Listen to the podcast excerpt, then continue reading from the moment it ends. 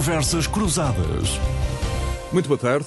Nuno Botelho, Rosário Gamboa e Manuel Carvalho da Silva daqui a instantes vão analisar a atualidade. Hum, algumas horas depois eh, de, na última sexta-feira, o Primeiro-Ministro ter vindo alertar para que na semana que agora se inicia Portugal poder chegar a ter mil novos casos Covid-19 por dia. O Primeiro-Ministro disse ser preciso travar a pandemia, mas salienta que o país não pode voltar a fechar.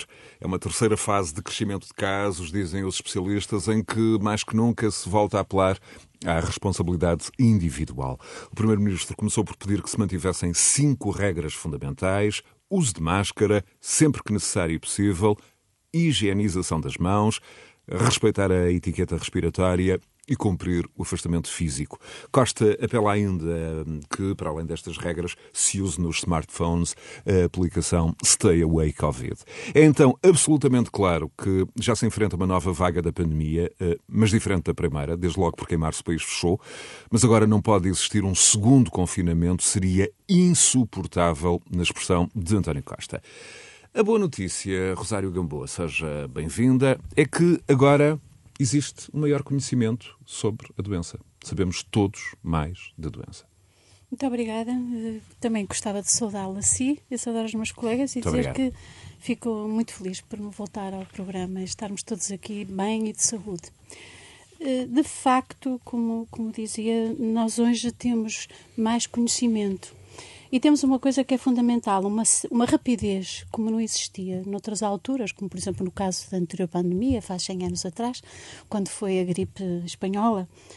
Temos a capacidade de circular informação e que essa informação seja partilhada o mais rapidamente possível. E aí é o caso da aplicação Covid. Uh, a Stay Away Covid, feita aqui por uma equipa do Porto, do Inesctec, em parceria com algumas instituições internacionais, e que é seguramente uma das formas de circulação e partilha rápida de informação. Mas talvez o cerne da questão, daquilo que me coloca, seja outro, no sentido, o que é que está mesmo em causa? O que está mesmo em causa, José, é uma coisa que nós repetimos ad nauseam e que ficamos sempre estarrecidos com a profundidade cada vez que dizemos um lugar comum, que é estamos a viver um período absolutamente inédito e único neste que vai marcar o nosso século e as nossas vidas. A pandemia é um fenómeno que se tornou uh, totalizador na vida dos países, das pessoas, quer na dimensão económica, social, quer mesmo, se me permite, na, na dimensão íntima. E era exatamente neste foco que o Primeiro-Ministro o que diz, eu não posso estar mais de acordo.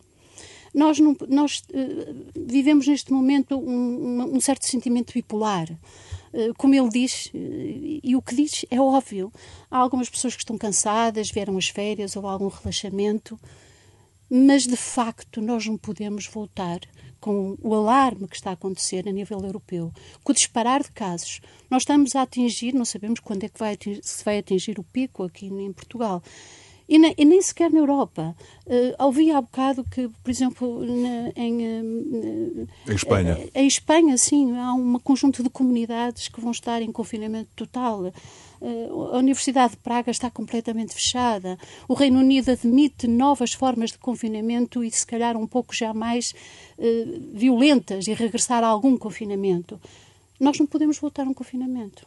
Porque se voltarmos a um confinamento, o país para.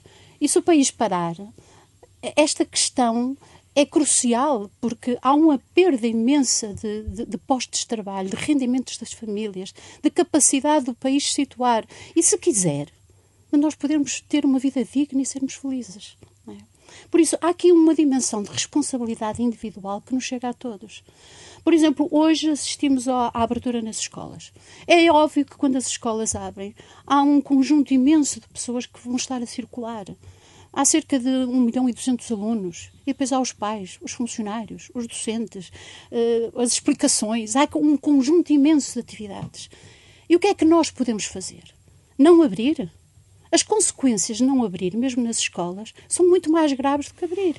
Porque as consequências de não abrir, e nós temos exemplos desses do passado, deram consequências em termos de literacia, quer em termos de literacia, de desenvolvimento científico, tecnológico, quer em termos de desenvolvimento pessoal e social dramáticos durante muitos anos nas gerações. Nós não podemos evitar isso. Nós não podemos evitar a abertura dos serviços. Nós não podemos tornar a confinar as empresas. Nós não podemos tornar a confinar o país. Então o que é que nos resta? Resta-nos a todos uma responsabilidade maior. Todos nós. Todos nós temos que ter uma atitude cívica. Todos nós temos que nos controlar e temos que ser capazes de responder à altura do desafio do momento. As regras que o Sr. Primeiro-Ministro acabou de enunciar há pouco tempo são regras básicas. Não são tão difíceis como isso. Mas é uma exigência eh, pessoal e uma exigência nacional e, se quiser, em termos de humanidade. Rosário, já, já vou, já vou ao Nuno Botelho e ao Manuel Carvalho da Silva. Um, com, com, com a profundidade de reflexão que, que caracteriza nós perdemos tempo uh, do ponto de vista deste alerta e desta necessidade de, de, de voltar a lançar estes avisos para a responsabilidade individual. Perdemos tempo no verão. Eu acho que, que, que, no verão houve, houve em não julho, só, em agosto, a houve, mensagem eu, eu devia ter sido veiculada com maior eu, severidade, maior força, maior peso. Sim, ainda ontem ouvi alguém dizer algo, um comentador, um comentador que é médico, e dizia alguma coisa que eu sempre achei. Há uma estratégia de comunicação que tem que ser melhor dirigida. Hoje, quando vinha de Lisboa para o Porto, ouvi uh, sucessivamente um conjunto de spots, uh, de, digamos, de propaganda institucional, dirigidos muito, muito às famílias, muito aos jovens, dizendo-lhes é como se fosse o teu primeiro dia de escola, tens que fazer isto, tens que fazer aquilo. Eu acho que essa, essa, um sistema de comunicação mais eficaz, que chega a diferentes estratos da população e, e que, que seja capaz de de responsabilizar. E deixe-me dizer uma coisa. Eu, a coisa que mais acho que pode ser muito negativa dentro destes tempos, e é uma coisa que incendeia as redes sociais, aquelas atitudes absolutamente de terra queimada, panfletárias, que destroem a confiança, que acham que podem arrasar tudo e, e que eh, cultivam o terror, a liturgia do medo, empolgando-a. Numa, numa, com consequências absolutamente desastrosas. Mas também acho que há algum medo, que é o medo da prudência, o medo da reflexão que é necessário. O medo tem virtudes. Não o medo incendiário, não o medo que, que, como eu lhe dizia, absolutamente populista, até se quiser, de gente que assume posições que depois nem sequer mede as suas consequências. Mas alguma prudência, algum medo no sentido de chamar a atenção às pessoas para as verdadeiras consequências. Há gente que não tem a menor noção do que é que significa ficar doente com esta pandemia. O que é que acontece? O que é que acontece mesmo a alguém que recupera da doença? Há pessoas que não têm consciência da dimensão. Eu lembro-me que disse isto a primeira vez que vim aqui, neste programa. Se há coisa que esta pandemia nos mostra é que estamos todos conectados. E esta noção de conexão e de sistema obriga-nos a uma responsabilidade maior. E esta responsabilidade de percebermos que estamos todos conectados, que não é só a minha mãe que eu posso contagiar, ou o meu avô, ou o meu filho, ou o meu neto contagiar-me a mim, é nós contagiarmos uns aos outros. Isso é uma responsabilidade imensa, imensa. E, e essa noção de algum medo, misturado com o sentido de responsabilidade, com compromisso pessoal, isso tem que ser eh, cada vez mais incentivado, cultivado e, e, ser uma boa estratégia de comunicação. Manuel Carvalho da Silva, seja também um, bem-vindo. Uh, Manuel, como olhar para todas estas questões que, que de resto o Rosário um, já colocou um, em debate? Há também este elemento uh, muito sustentado pelos especialistas de que esta nova vaga da Covid parece ser diferente na sua dimensão e também uh, no impacto. Um, temos aqui diferenças uh, perfil demográfico desta vez, eh, contágio nos mais jovens, menor severidade da doença, menor mortalidade, mas nem por isso eh, menor risco, como eh, muito bem a Rosário Gamboa referia. Manuel. Em primeiro lugar, quero cumprimentar-os eh, aos meus companheiros de painel, mas também eh, aos ouvintes da Rádio Renascença, com quem já não dialogávamos há uns. eu, pessoalmente, já há uns, há uns meses. Uh, o que temos é um conjunto de incertezas, não é possível. Ouvimos os pronunciamentos, que aliás José enunciava, e há incertezas, uh, incertezas uh, que se sustentam em algumas convicções já, já relativamente experimentadas, ou seja, pode e vai por certo, haver mudanças em relação àquilo que, quanto ao comportamento do, do vírus, quanto àquilo que conhecíamos. Eh, mas não sabemos eh, os cruzamentos, os efeitos dos cruzamentos que vão resultar da nova realidade. Isto leva-me a colocar alguns aspectos que considero eh, fundamentais. O primeiro foi enunciado pela Rosário, que é a questão do medo. O medo é natural. O desafio é vencê-lo. Quem, quem, como eu, por exemplo, participou na guerra colonial, e no, noutras, noutras situações idênticas conhece eh, esta questão do, do medo. Portanto, eh, o problema é, para resolver o, o, o medo, como era dito, a estratégia de comunicação e, nos tempos correntes, as práticas dos órgãos de comunicação. Porque tanto é possível abordar uma, é possível abordar uma mesma realidade numa dinâmica de vencer as dificuldades ou de manter e ampliar o medo. E, e, e, aí nós precisamos de alteração. E não é apenas o problema da eh, comunicação por parte do governo. Segunda, segundo aspecto central. Não é só o governo que comunica, não é? O segundo aspecto central. O fundamental vai ser o equilíbrio no fluxo ao sistema de saúde.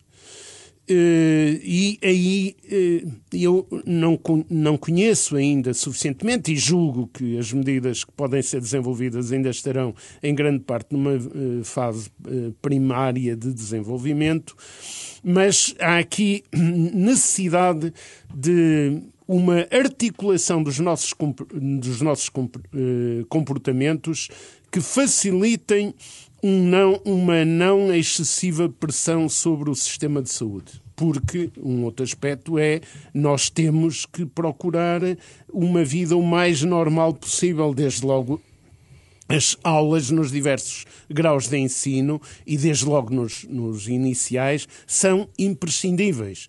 E, e, portanto, as regras que o seu Primeiro-Ministro eh, enunciou, eh, é preciso repeti-las, e outros aspectos do comportamento, e quanto a isso, o discurso do Primeiro-Ministro, em regra, os erros dele são noutras, noutras coisas, não nesta da comunicação dos aspectos fundamentais da pandemia. E posto isto. São mais futebolísticas. Uma última... São mais futebolísticas. Sim, nomeadamente, nomeadamente. Há outras que eu também relevo, e, e eu, eh, nesse aspecto, considero-me Considero que os meus pronunciamentos não têm grande suspeição, porque eu eh, tenho simpatia pelo Primeiro-Ministro e desejo que ele continue Primeiro-Ministro. Eh, como sabem, já o disse aqui várias vezes. Mas eh, há um outro aspecto, e queria terminar esta introdução de grandes questões, que é partir da afirmação da Rosário que diz eh, vivemos um tempo que vai marcar. Ele está a marcar, mas está a marcar com dimensões que precisam de começar a ser analisadas com mais rigor está a marcar muito pelo que vem de trás e as dinâmicas que vinham de trás do ponto de vista do, do, da vivência de um mundo de trabalho precário e, e, de pouca dignificação de uma realidade que é o trabalho ser central na sociedade. Reconhece-se essa centralidade, mas não se atua ao nível da valorização do trabalho em correspondência. E, por exemplo, nada aumentou no combate efetivo à precariedade e à melhoria dos rendimentos do trabalho, desde logo dos salários dos mais baixos. Isto é, é, em Portugal, mas não só. Eu, e, e, e, ao mesmo tempo há um agravamento profundo das desigualdades que vem dessa realidade social desequilibrada, incoerente, injusta que marca as sociedades no, nos últimos anos. Mas o, Manuel é... não, não, concentra esta análise só no período da pandemia. Exatamente. Vai, é. antes, vai mais atrás. Antes, antes, o que vem de trás é o que está a marcar a realidade hoje por isso é que eu fiz referência ao agravamento das desigualdades, à concentração, da, ao, ao incremento da financiarização da economia, que é isso que estamos a viver e que é um drama, mas não só. Há impactos imediatos que estão a ser montados exatamente sobre essas dinâmicas negativas que vêm de trás e há em, em curso toda uma dinâmica de mudanças estratégicas e geopolíticas, ou geoestratégicas e geopolíticas à escala global, que marcarão o futuro e as realidades das sociedades e, desde logo, o espaço onde nos movemos, a União Europeia. Muito bem, Manuel. E isso leva-nos a outro. Vou então Mas pedir ao. ao... É, é, mesmo só uh, dizer que nestas observações de impactos negativos uh, que estamos a viver, um deles é aquilo a que eu chamo no artigo de ontem, sábado, no, no, no, no meu pequeno artigo no JN, no Jornal um, um empurrar dos sindicatos para fora do sistema socioeconómico e o aumentar da exploração dos trabalhadores. São coisas preocupantes e o Governo, infelizmente, tem dado algum contributo para esse peditório. Muito bem. Nuno Botelho, uh, primeira, primeira, primeiro plano geral uh, que te é pedido numa Boa altura em que há um consenso quase à escala mundial, Nuno, de que por razões de natureza económica do lado das empresas e do lado do Estado, como também uh, referia a Rosário, não pode existir um segundo confinamento. Ponto. Sim, desse ponto de vista, desse ponto de vista eu já o disse aqui a semana passada e volto a dizer que de facto não pode haver uh, um segundo confinamento, em Portugal pelo menos. A economia portuguesa está absolutamente exaurida, absolutamente débil. As informações que eu tenho são muito, mas muito preocupantes para o que vem aí. As pessoas têm que ter noção que, de facto, o que estamos a enfrentar e a dificuldade que as empresas têm atualmente em, manter, em manterem, manterem-se em funcionamento e manter os postos de trabalho é, de facto, real. Um, daí que eu acho, e tenho aqui algumas notas que eu acho que são importantes. Ponto número um: acho que os políticos portugueses têm, de facto, que estar à altura das responsabilidades, seja o governo, seja a oposição. É hora e por isso eh, é com muita hum, dificuldade que eu consigo compreender algumas afirmações, nomeadamente do Sr. Primeiro-Ministro, que diz eh, uma semana que diz que não só poderá ter um orçamento olhando para a esquerda e eh, por outro lado pede um amplo consenso quanto às questões estruturais depois de ter rasgado alguns acordos que tinha, inclusive, com o anterior governo, ainda PSD-CDS, quando aqui chegou.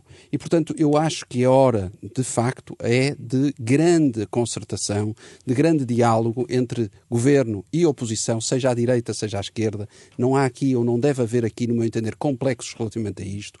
Acho, e já o afirmei e digo aqui publicamente que acho que deve haver uma grande aproximação de posições entre o, o, atual governo, o Partido Socialista, do Partido Socialista e o PSD, são de facto a charneira da democracia portuguesa e, portanto, desse ponto de vista, há opções estratégicas que são precisas ser tomadas de forma muito veemente, muito clara, muito concisa, mas ao mesmo tempo clara e de forma inequívoca que deve apontar para os próximos 10 anos de desenvolvimento do nosso país. Isto é crucial haver aqui consenso a esse nível. E uh, deveria ainda referir várias coisas que me parecem importantes, mas rápidas. serei muito sucinto, que é um, é normal que o número de infecções aumente, de infectados aumente. Não vejo nisso um problema. O número de assintomáticos também é gigantesco. Não vejo os números de, eh, de, de, de infectados eh, eh, estarem a afetar aquilo que é o Serviço Nacional de Saúde atualmente. Portanto, Exatamente. é com muita calma que nós devemos ponderar e devemos gerir isso. Obviamente, com todas as medidas de segurança, com toda a calma, com toda a tranquilidade, mas a vida das pessoas e a vida das empresas tem de seguir o seu caminho. Não devemos só centrar as nossas atenções naquilo que é a vida das escolas, embora elas também sejam fundamentais, a vida das empresas é fundamental para poder haver meninos nas escolas, poder haver pais uh, a poder trabalhar, pais a poder ter, pagar os, os, os livros e a alimentação dos, dos, filhos, e portanto, desse ponto de vista, tem que haver aqui um papel, um papel muito importante. Daí, aqui chegados, há uma frase que eu acho que é importante referir até à exaustão sem empresas não há trabalhadores. E se este governo não percebe isto, não vai perceber o que lhe vai acontecer, porque a crise que está aí instalada e que vem aí, crise económica e social, vai precisar das empresas a poderem continuar a empregar os seus trabalhadores. Caso contrário, vamos ter aqui problemas graves. Daí que eu não consiga compreender e discordo da, da daquilo que, que o Manuel Carvalho da Silva referiu, que ele, depois de ter referido que, que, se lembra dos tempos de guerra, o que nós vivemos é um tempo de guerra. E em tempo de guerra, as questões laborais, as questões de aumentos salariais e as questões de, de, de, dos precários, obviamente que são muito importantes e eu aqui, aos, aos, aqui os ouvintes já me ouviram várias vezes e o Manuel Carvalho da Silva também já ouviu, mas eu vou repetir. Eu acho que em Portugal se ganha mal. Eu acho que o salário mínimo é baixo. Mas eu acho que nesta fase e, e, aliás, estou à vontade, porque, como empresário, não pratico o salário mínimo nacional nas minhas empresas. Agora, há uma coisa que me parece importante e fundamental: é as pessoas perceberem que o que está em causa é a sobrevivência das empresas. Eu tive, na passada sexta-feira, uma reunião do Conselho Consultivo da CIP com a Ministra da, da Solidariedade e da Segurança Social mas e vim de lá. As empresas são duas partes, não é? São, são mas, mas é, uma, é a parte que tem que pagar ao fim do mês, ao, ao Manuel Carvalho da Silva. E neste momento, o que eu lhe digo é o seguinte: é que há muita porque, dificuldade. Porque as pessoas trabalham. Claro Claro, mas para isso precisam ter trabalho para lhes dar. Para Exato. isso precisam de faturar ao fim do mês, para poder oh. pagar. Porque se não faturarem, não adianta as pessoas terem direitos, terem uh, todo a precariedade, ou não estarem precárias, oh, ou não estarem. Esse oh, ponto é fundamental. Mas deixe-me terminar, deixe terminar o meu raciocínio, pessoas... que eu não interrompi. Oh, Manuel eu não interrompi, deixe-me só terminar o meu Sim. raciocínio. Sim, mas eu vi muito coisas que, que... que são a minha opinião. Coisas que são a minha opinião e que parecem Sim. fundamentais de alguém que está muito preocupado com o que está a passar, que tem falado com muita gente, tem falado com gente muito séria deste país, gente muito responsável, empresários que há muito tempo que andam muito preocupados e, e, e quase deprimidos com a situação que vivem e que não querem, em caso algum, ter que despedir funcionários porque não têm gosto nenhum nisso e as pessoas têm que perceber que é isso que está aqui em causa. E não há aqui nenhuma ideia de explorar, seja quem for, de, de facto, é, é, ser o, o, maléfico que quer aqui prejudicar e o contrário é que é aqui importante. É que para manter salários, para manter empregos, nós precisamos de faturar, precisamos de laborar. E o está aqui em causa. Eu vim dessa reunião que falei da CIP, da, do Conselho, na sexta-feira passada, à tarde, e, e, vim muito preocupado porque vejo uma enorme, uh, diria mesmo, e eu tenho muita simpatia pela, pela, pela ministra Ana Godinho, Ana Mendes Godinho, de quem eu gosto muito e conheço dos tempos até do turismo, turismo e que eu conheço muito bem. Uma, uma excelente secretária de Estado e merece-me todo o respeito uh, pessoal. Agora, do ponto de vista institucional, eu já percebi que o governo está a olhar para aquilo que é a geringonça e cuidar da geringonça. Porque a única coisa que conseguiu dizer foi, foram coisas como temos que aumentar o salário mínimo. Portanto, nós estamos a caminhar para um país de salário mínimo, eu já o que disse, porque à medida que aproximamos o salário mínimo do salário médio, nós vamos ficar um país de salário mínimo, porque não há condições para dar muito mais do que isso. E, e porque até 2023 nós estabelecemos a meta de ter, chegar aos 750 euros. Ótimo. Ótimo se não tivesse havido a pandemia. Porque em 2015, dizia, a ministra, nós subimos e não houve desemprego maior. Claro, como se fosse comparável a situação de 2015 com a situação de 2020. Ora, uma, a situação em 2015 era de crescimento económico. Hoje nós vimos, vemos, vivemos uma situação de pandemia mundial. Exato. É que não é só em Portugal, é, é, a nível mundial, as pessoas não podem esquecer. Os nossos principais clientes, como a Espanha, por exemplo, vivem uma situação absolutamente eh, desesperada. França, França Espanha, Espanha Alemanha e Reino Unido, Estados Unidos, Estados Unidos é, são os principais, são, são os principais mercados. mercados não há um que esteja a salvo portanto, desse ponto de vista, as empresas portuguesas estão neste momento com imensas dificuldades em exportar, estão com imensas dificuldades em elaborar e, portanto, desse ponto de vista, o que me apraz dizer sobre isto é, resumindo e para concluir, é não podemos confinar, temos que ter sentido de responsabilidade e é preciso dar uh, capacidade aos empresários e às empresas de poder manter os postos de trabalho. Caso contrário, vamos ter um desastre em Portugal. Rosário e Manuel, sobre estas questões eh, colocadas pelo Nuno. Eh, eu julgo que, que é, é, óbvio que, que sem empresas eh, não há trabalhadores, isso está fora de questão. E é óbvio que, que temos que dar um, um, cuidado especial às empresas e também ao emprego e, e ao mercado. é a prioridade neste momento. É. Uh, neste momento eu julgo que, que há aqui um horizonte e isto levar-nos-ia para outro ponto, por menos eu gostaria de deslocá-lo para aí, que é o seguinte. Uh, há, há um, houve um plano de recuperação económica e social em cima da mesa que o Governo apresentou. Sim. Plano esse que um dos aspectos, por exemplo, que foi muito vincado era algum cuidado especial com os trabalhadores uh, independentes e precários, os trabalhadores precários, que, que, foram daqueles que foram mais estrilhaçados durante, com as consequências da pandemia, como é óbvio, não é? Pronto. Houve aqui um, novas situações em termos de segurança social, em termos de emprego, de apoio às empresas, e estamos, acima de tudo, numa angústia terrível que é esta. Nós estamos numa gestão de risco. Nós temos que fazer planos, porque sem planos não há governação. A governação não pode ser à vista, mas a governação, simultaneamente, é uma governação sobre o signo da contingência. É uma governação que tem que ter reajustes permanentes. Por isso, é necessidade de planear. A necessidade, porque senão não há concertação, não há um rumo, uma direção. E, simultaneamente, a necessidade que nós todos temos de fazer uma gestão de risco. E gostava de dizer a propósito disto duas coisas, que é uh, uh, a necessidade que neste momento, uh, isto fazendo já uma articulação com a Europa, porque eu acho que o que está a acontecer em Portugal não tem sentido nem coordenação se não for a par com o que está a acontecer na Europa, com o que tem sido, por exemplo, o discurso da União da senhora Desde logo esta, esta semana de, de Ursula e não só, o que aconteceu em termos objetivos a partir de julho para cá, na Europa. A partir de julho com o Next Generation isto é, um pacote uh, razoável de fundos, que se pretende que este pacote razoável de fundos vá direto exatamente para o Covid. E isto é um foco de esperança para todos nós, em particular para Portugal. Vamos ver é como é que ele é operacionalizado e gerido, que é essa a grande questão, claro. que eu não me queria agora referir, porque queria falar a montante, ainda que tenha consciência que essa é a grande questão, que é a questão ajusante, como é que ele é operacionalizado, motorizado, avaliado, transparente, aquilo tudo que nós todos queremos e estamos todos de acordo. Claro. Mas este plano de resiliência, que, o, o que, que, faz parte daquilo que, que todos os Estados-membros têm que submeter agora, até o dia 15, e que, no caso português, é o, que tem como base visão estratégica se, o, se, plano Costa e Silva. Antes, Eu gostava só de acabar aqui questões... uma ideia. E, tá. e neste, neste, nesta questão do, do plano uh, Costa e Silva, há uma coisa que eu acho uh, crucial, como acho no discurso europeu. É de resto, assim, só introduzir aqui um elemento uh, de atualidade que vai ser apresentado aos partidos já esta segunda-feira e na terça-feira. 22 e 23. É. o, o que eu gostava de dizer aqui é assim: o mundo mudou. Nós estamos a mudar. Há reconfigurações novas que têm de ser feitas. E de repente surge aqui, da parte da, da senhora van der Leyen, uma, uma coisa extraordinária e de alto risco também.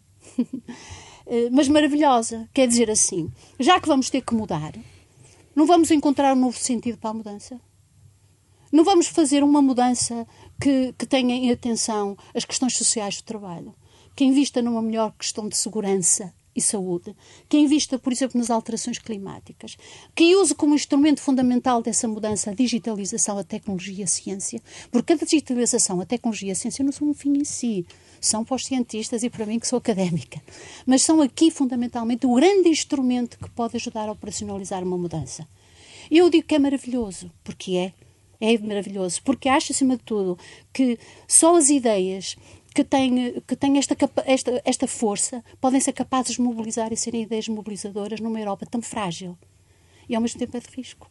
Manuel, nós todos sabemos, desculpe só a terminar, nós todos sabemos a fragilidade da Europa. E depois, se puder, eu gostava de mais tarde de terminar. Vamos é só abrir o diálogo ao Manuel, até porque há esta questão da, da Comissão van der Leyen e com este elemento esta semana da proposta do salário mínimo, mínimo, europeu.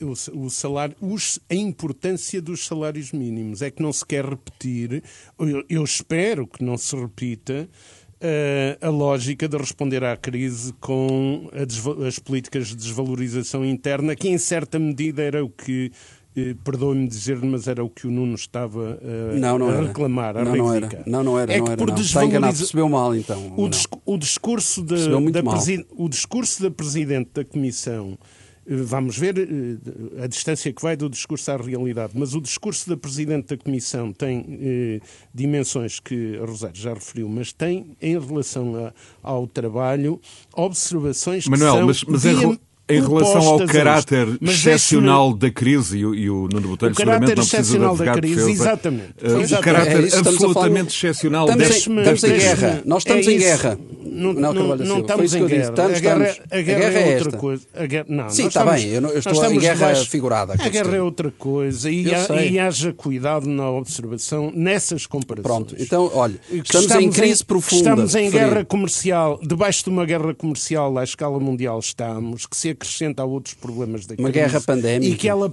e que ela própria é elemento da crise. Que estamos debaixo de tensões enormes entre blocos e etc. Estamos. Agora, o que eu gostava de colocar em relevo, porque o, o, o Nuno encaminhou as coisas. Eu mas, mas os ouvintes perceberam o que eu quis dizer. É sim, sim. Mas deixe-me. Sim, mas deixe-me. Calhar o Manel não está a perceber, mas eles já, já nos conhecemos há tempo suficiente sim, para sim. tratar das coisas objetivamente e não procurar colocar Foi o que eu fiz. rótulos. E, e nesse sentido, eu gostava de dizer o, o seguinte. Eu sou seguramente, ou fui seguramente, das pessoas que estiveram no primeiro tempo que reclamou que era preciso fazer todos os esforços para retomar a atividade, que as empresas deviam ser apoiadas, que havia e haverá muitas empresas que têm que fazer um sacrifício de trabalharem mesmo dando prejuízo durante algum tempo, porque o país precisa disso e a sociedade que é precisa disso. Que espero, eu tenho a certeza que há muitos que estão a fazer e há outros que farão, mas também conheço quem não esteja a fazer isso e se esteja a aproveitar da crise e, portanto, sejamos objetivos na, na discussão. Eh, os, o, duas observações, três observações centrais que temos aí. Eh, é dito, o elemento da democracia, o elemento principal da democracia é o entendimento entre os partidos. É, mas antes, para a construção do, do entendimento entre as forças políticas e para a existência de, para a existência de um plano que seja coerente, que seja promotor do nosso desenvolvimento e que responda à crise, é preciso participação e mobilização dos portugueses e dos trabalhadores em particular. É preciso, numa, num segundo plano ligado a este, atenção à vida das empresas, à retoma da sua atividade e dos serviços os serviços, designadamente os grandes serviços públicos da saúde, da educação, etc., merecem tanta ou mais atenção que qualquer empresa. Têm tido por parte estamos... do governo, mas têm tido, oh, Manuel Carvalho Silva. É, não é, os trabalhadores da função pública que estão aqui em causa. Não se pode pensar as coisas dessa forma fatiada. Claro. Quando não se é pensa fatiado. numa recuperação social. Mas fatiada? Uh, uh, não, é. eu digo fatiada, fatiada? fatiada é dizer empresas, serviços, isto. Quando não. se pensa numa mas... recuperação, o maior erro que se pode fazer é não compreender não o caráter orgânico social, não é? Eu, eu completo dizendo, desde já, em relação a, ao apoio aos grandes serviços, que vai ser indispensável, o plano, ou seja, o mapeamento, a elencagem de questões que não é um plano, aquilo que Costa e Silva apresentou não é um plano, é um importante mapeamento e, e identificação de questões. O plano tem que ser feito pelo Governo, tem que ser um, um plano de recuperação económica integrado profundamente mas isso foi, participado. Isso, isso é o objetivo, com, não é? Isso foi o objetivo. Com, não, com, eu não estou a dizer sim, que não é sim, o objetivo. objetivo. Estou a dizer não se pode pedir a alguém aquilo que não foi encomenda, não sim, é? mas mas eu não estou a discutir isso, isso já houve tempo para discutir. Eu estou a valorizar aquilo que, é, que está feito e a dizer o que é que ele tem que significar. Tem que significar o ancoradouro de um plano efetivo que temos que apresentar à União Europeia e de que o país precisa,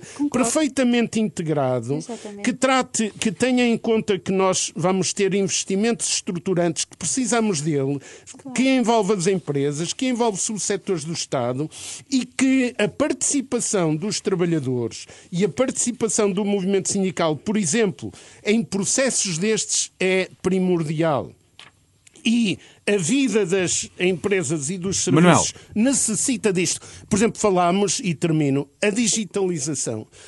O digital que está aí, que se vai acelerar, como o aumento do teletrabalho, são, são Manuel, importantes. Mas a digitalização. Deixe-me perguntar, no, numa, só. numa visão de mais curto prazo, onde é que, do seu ponto de vista, mais se joga a sobrevivência de empresas e empregos uh, até ao Natal, por exemplo? Mais no curto prazo? Mais, por... mais no contexto da pandemia é impossível... e dos desafios eh, tremendos que, oh, que se colocam. E, e a resto... atitude fundamental é uma atitude de responsabilização e de esforço partilhado eh, que eh, está na mão dos, dos empresários, está na mão do, do, do, do, Estado, no que significa de comando das trabalho. coisas. Deixe-me oh, oh, oh, Nuno, está na mão deles e na mão dos trabalhadores. A atitude responsável tem que ter uma atitude partilhada. E em momentos de, de, crise, ao contrário do que dizia o Nuno, É nos tempos difíceis e propícios ao aumento de vulnerabilidades que é preciso demonstrar a importância da partilha de responsabilidades e o implementar de compromissos é, coletivos equilibrados. Não é, é o contrário. para isso. Não é, não é o contrário. E, e não é o problema do salário mínimo. Oh, oh, não, não comecemos por esta questão do salário mínimo. Os problemas estruturais das empresas, os grandes desafios de, de, de velhos e novos setores da nossa economia são outros e são outros de muito maior dimensão, que nos leva, por exemplo, a uma discussão que vai estar aí, que é muito importante, que é quando olhamos a execução orçamental, vemos que se gastou menos do que estava orçamentado. E, e, e, desde logo menos no apoio às empresas do Manuel, que estava refere-se ao layoff, às não, eh, verbas previstas não, não, para o layoff? Não, não, me refiro só a isso. Não me refiro só a isso, repito gastámos menos do que estava orçamentado e tivemos muito menos receita fiscal. Vai ser necessário alterar este padrão, encontrar caminhos de de utilização de dinheiro que seja ao mesmo tempo dinamizadores de receitas e, e, e portanto isto não, é, se, é isto não se coaduna, isto não se coaduna Claro. Pois, e a quem é que vai buscar? A quem é que vai buscar os impostos? Diga eu lá, acabei de dizer incrementar... Aos mesmos, outra vez? Aos empresários? Increment...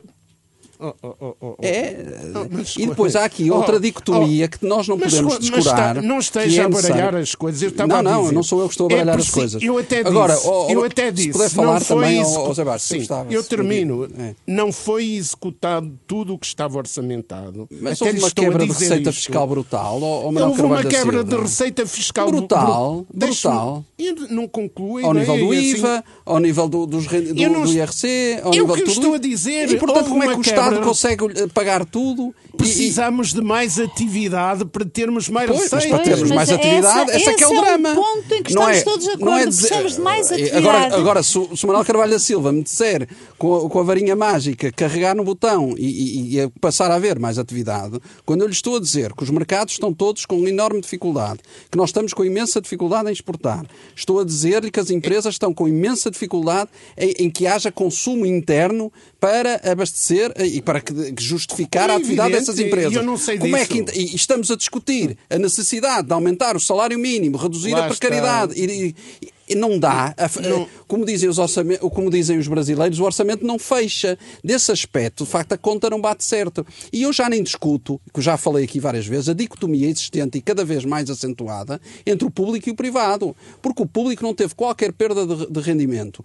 E o privado, além da perda de rendimento que teve, efetiva, tem uma enorme, uma enorme incerteza à sua frente. Porque uma... imensas empresas vão fechar, imenso desemprego vai surgir e nós não sabemos o que é que vem aí. E é esse ponto que me preocupa enquanto empresário, enquanto cidadão, enquanto contribuinte português. E é disso que eu estou a falar e acho que toda a gente está a compreender o que eu estou a dizer. E, portanto, eu não estou a dizer que não gostava e nenhum de nós... A questão que não é de gosto, é de execução é, concreta. Mas como é que se... Pois, ah, ah, mas como é que se passa a execução concreta? Se não há dinheiro, se não há receitas, se, uh, cobrar mais impostos, há acha que os portugueses, acha que os portugueses estão em condições de pagar... Mas, investimento, investimento mas qual? Mas como? Se, se não Como? há dinheiro, se o Estado é português também não quem tem. É que disse que não há dinheiro? Se digo há, eu, se há coisa digo que eu, se o déficit aumentou, é se o déficit dispara, de... se não há se, económica, económica brutal, como é que o Governo português pode? Segundo o Conselho de Finanças claro, Públicas, é, é um déficit de 7,2%. Isto não, é? não, não, não, não, inventamos dinheiro para depois quê? Entrar por aqui dentro da Troika daqui a dois meses? A grande questão um é déficit calculado em valores absolutos entre 15 mil a 20 mil milhões de euros.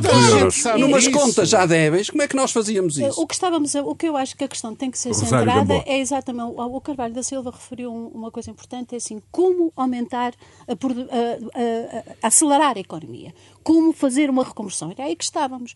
Porque é evidente não, não é que nós precisamos... reduzir salários. É? eu, Mas eu não estou eu, a falar em reduzir salários, eu, eu, Manuel Carvalho, que... eu estou a dizer é que não há condições para os aumentar, os, os excepcionalmente. Estão a ser reduz... oh, oh, Nuno, os salários, na prática, hoje, já estão a ser reduzidos. Não, eu posso lhe dar... Oh, Deixe só ouvir a Rosário. a Rosário estava, estava, estava, é estava a introduzir eh, aqui dois ou três elementos não, importantes. Não é Rosário.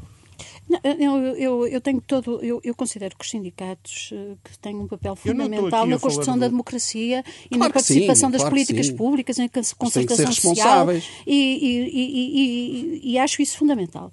Agora, estávamos a pôr a questão noutro, noutro, noutro lugar, que é assim, durante esta, nesta crise e na, e na, e na reconversão porque é um plano de reconversão, o plano de Costa Silva, aquilo que nós temos que apresentar agora em outubro Claro. e que nos pode ser a nossa âncora em 21. Porque sem esta âncora nós não temos. Por isso é tem que que, eu ser uma âncora bem consensos. estruturada, Por isso é que falei tem em que ser radicada em consenso. E eu estou completamente de acordo com o Nuno. Tem que haver um compromisso nacional, Sentido porque não estamos a falar de dois ou três anos, estamos a falar De de, uma década. E, e por isso tem que haver aqui um compromisso de fundo que Uma não década ou mais. Pois, Sim, ou mais. Pronto, e, e acho que este plano tem que ser um plano, obviamente, concertado com a Europa, concertado com, com- com os estratos de financiamento, onde é que vai haver esse financiamento, como é que vai ser. Tem que ser um plano adequado à nossa realidade. E tem que ser um plano que revitalize a economia, que revitalize as empresas, que lhes dê, que as capitalize também, que lhes dê o fogo necessário para que se revitalize o trabalho e Pode ser, e aí era que eu estava, uma aposta muito interessante, ainda que a senhora Ursula von der Leyen vai ter imensos conflitos, não tanto ao nível do Parlamento, mas ao nível do Conselho Europeu. É óbvio que vai ter. Mas é importante também haver aqui, é eh, continuar a haver aqui uma, uma oportunidade, quer a nível europeu, quer a nível de, eh, nacional, de dizermos assim: vamos ter este envelope, é preciso revitalizar as empresas, o trabalho, é preciso reestruturar clusters, é preciso encontrar aqui um novo fogo, podemos fazê-lo de uma forma mais eficaz, mais inteligente. E isso será ao nível da execução e da sua monitorização, mas também ao nível do plano, encontrar aqui outras ideias fortes que sejam capazes de simultaneamente, não só, desculpem, capazes, não só de simultaneamente revitalizar a economia, mas pôr- pôr-nos num caminho mais feliz, um caminho com mais sentido, em termos de ambientais, em termos de qualidade das cidades, em termos de coesão deste país, em termos de envelhecimento ativo, em termos dos grandes dramas que nos afligem e que podem ser também eles fatores de rentabilidade, de produtividade, de enriquecimento e de competitividade a nível internacional, como é o caso. E eu vou-lhe dar a deixa. O caso de uma coisa fundamental, o turismo, a Sim. mobilidade, Sim. a qualidade Sim. do E- ambiente. E, e a reindustrialização, por exemplo. reindustrialização por é exemplo, crucial. que eu acho que é um ponto que me preocupa bastante deste plano Costa e Silva, por exemplo, que há, acho que fala muito, por exemplo, em megaprojetos que nós portugueses já estamos todos com medo deles, como o hidrogênio e assim coisas que se atiram assim para o ar e nós todos normalmente sabemos como é que isso acaba. Espero E- que o e depois- hidrogênio não seja atirado para o ar, que seja mesmo realidade, porque é um grande projeto. Pronto, eu discordo. E, Pois. e deixe-me terminar, se faz favor. E, por exemplo, não vejo qualquer plano, por exemplo, e sei que também vai discordar de mim, mas pronto, mas isso é- faz parte da vida, eh, de, por exemplo, o que se passa com a captação de investimento estrangeiro. Nós já sabemos que, por exemplo, países como a Alemanha têm uma enorme aposta em reindustrializar a Europa. Países como a Alemanha, que têm investido muito ao longo destes anos, E- e, e basta têm olhar... dinheiro para já estar a reinvestir, coisa que nós não temos nós não temos, não é? não é? E não, ve- não vejo uma política ativa, por exemplo, do Ministério dos Negócios Estrangeiros em ver como é que nós vamos conseguir convencer os alemães a reindustrializarem aqui, a virem investir com as empresas alemãs, algumas que já temos de enorme sucesso, como a Continental, como a Auto Europa, como outras de muito sucesso e que têm dado muito emprego a portugueses. No caso da Continental, que tem problemas depois para Por escoar os pneus por na exemplo, Estrada não, eu não Nacional vejo, número 14, a em N14 Famalicão. não resolvem. É uma vergonha nacional, mas parece que está lá escrito que vão resolver desta vez, mas também os senhores da Continental já devem estar fartos de ouvir esta é- é a lenga-lenga. questão já do nem plano das acreditam. infraestruturas Já é. e da articulação E da das articulação. cidades. Já nem acreditam. É, é. Mas é outra é vergonha nacional. Mas, mas eh, de meia dúzia de tostões, tostões de poucos milhões, resolvia o assunto de uma das maiores exportadoras nacionais e aí eu te- tenho que cumprimentar a Continental pela paciência que tem tido com os portugueses, que de facto às vezes eh, eh, dá vontade de ir embora. Mas dito isto, por exemplo, não vejo um plano para a reindustrialização dessas empresas, ou seja, captar eh, empresas alemãs que estejam disponíveis para, por exemplo, sair da China, como parece ser a ordem do governo alemão, e virem para Portugal. Isso é uma grande Ou- oportunidade. É uma enorme oportunidade que eu não vejo ninguém falar nela, nem ninguém aproveitar. Emprego qualificado, emprego de muito boa qualidade, ou até eh, de outras empresas como a Continental, que quer continuar a investir, quer aumentar, quer explorar, como as, a Siemens, como a Bosch, empresas, eh, a Schmidt Elevadores e, e por aí fora. Portanto, eu acho que desse ponto de vista estamos a perder aqui uma enorme oportunidade na captação de investimento estrangeiro. E eu acho que desse ponto de vista, em vez de andarmos a falar de hidrogênio, que é uma coisa que todos nós já percebemos, eu acho que devíamos ir, de facto, para, para questões concretas para consensos concretos e apostas. E aí o Ministério dos Negócios Estrangeiros está a falhar, o ICEP podia trabalhar mais isso e eu não vejo eh, isso nada a ser feito. Muito bem. A marcar a semana um caso que estará tecnicamente ultrapassado, mas que promete politicamente deixar marcas, o apoio de António Castro e de Fernando Medina. Deixe... Nas circunstâncias em que todos conhecemos a Luís Filipe Vieira, entretanto, um, o Presidente do Benfica retirou Casta da sua lista de honra, o Primeiro-Ministro já não teve de responder ao Presidente da República na última quinta-feira. Manuel, subliminarmente, esta decisão do Presidente do Benfica tenta resolver um problema ao Primeiro-Ministro e a outros políticos, mas é a opinião de muitos hum, ter sido pior a emenda que o soneto. Pergunto-lhe, a carga simbólica de todo este acontecimento, hum, que efeito, do seu ponto de vista, projeta, enfim, para, para a imagem da qualidade também formal e simbólica da governação? Manuel, apelando ao seu poder de síntese.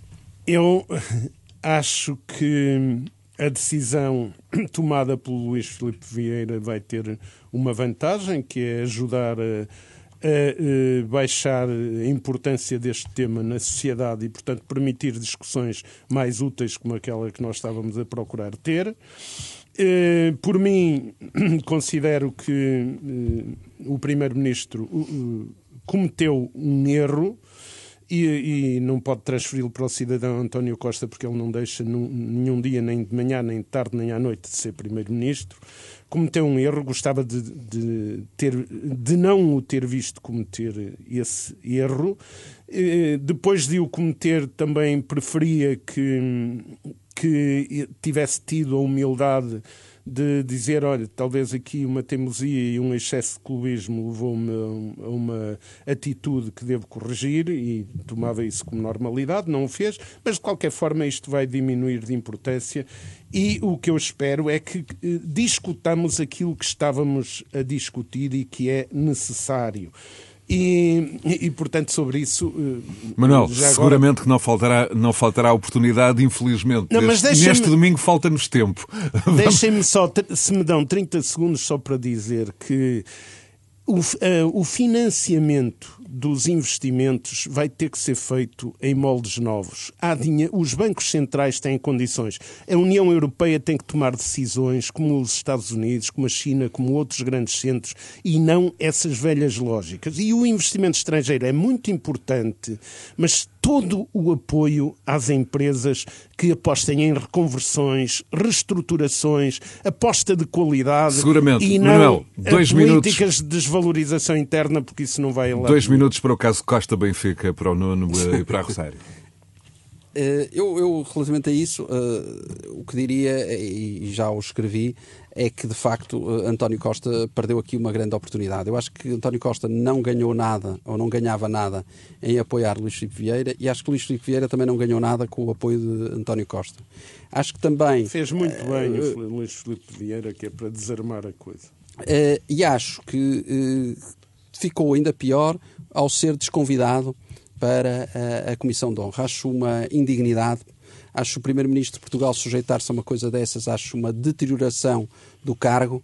Acho que o Primeiro-Ministro de Portugal tem que estar acima destas coisas e não se sujeitar a ser desconvidado, seja por quem for, e eh, por isso teria sido evitável ele pôr-se e colocar-se numa situação de optar entre um contendente ou outro numa entidade privada. Neste caso, Porque, como é que achas que se explica que, por exemplo, que o Primeiro-Ministro não, não tenha saído pelo próprio pé? Uh, teimosia. Teimosia, sentimento de impunidade, achar que está acima de qualquer coisa e que, ao contrário de, de João Soares, o, o, o Primeiro-Ministro pode dizer e fazer o que entender e o Ministro da Cultura de então não podia.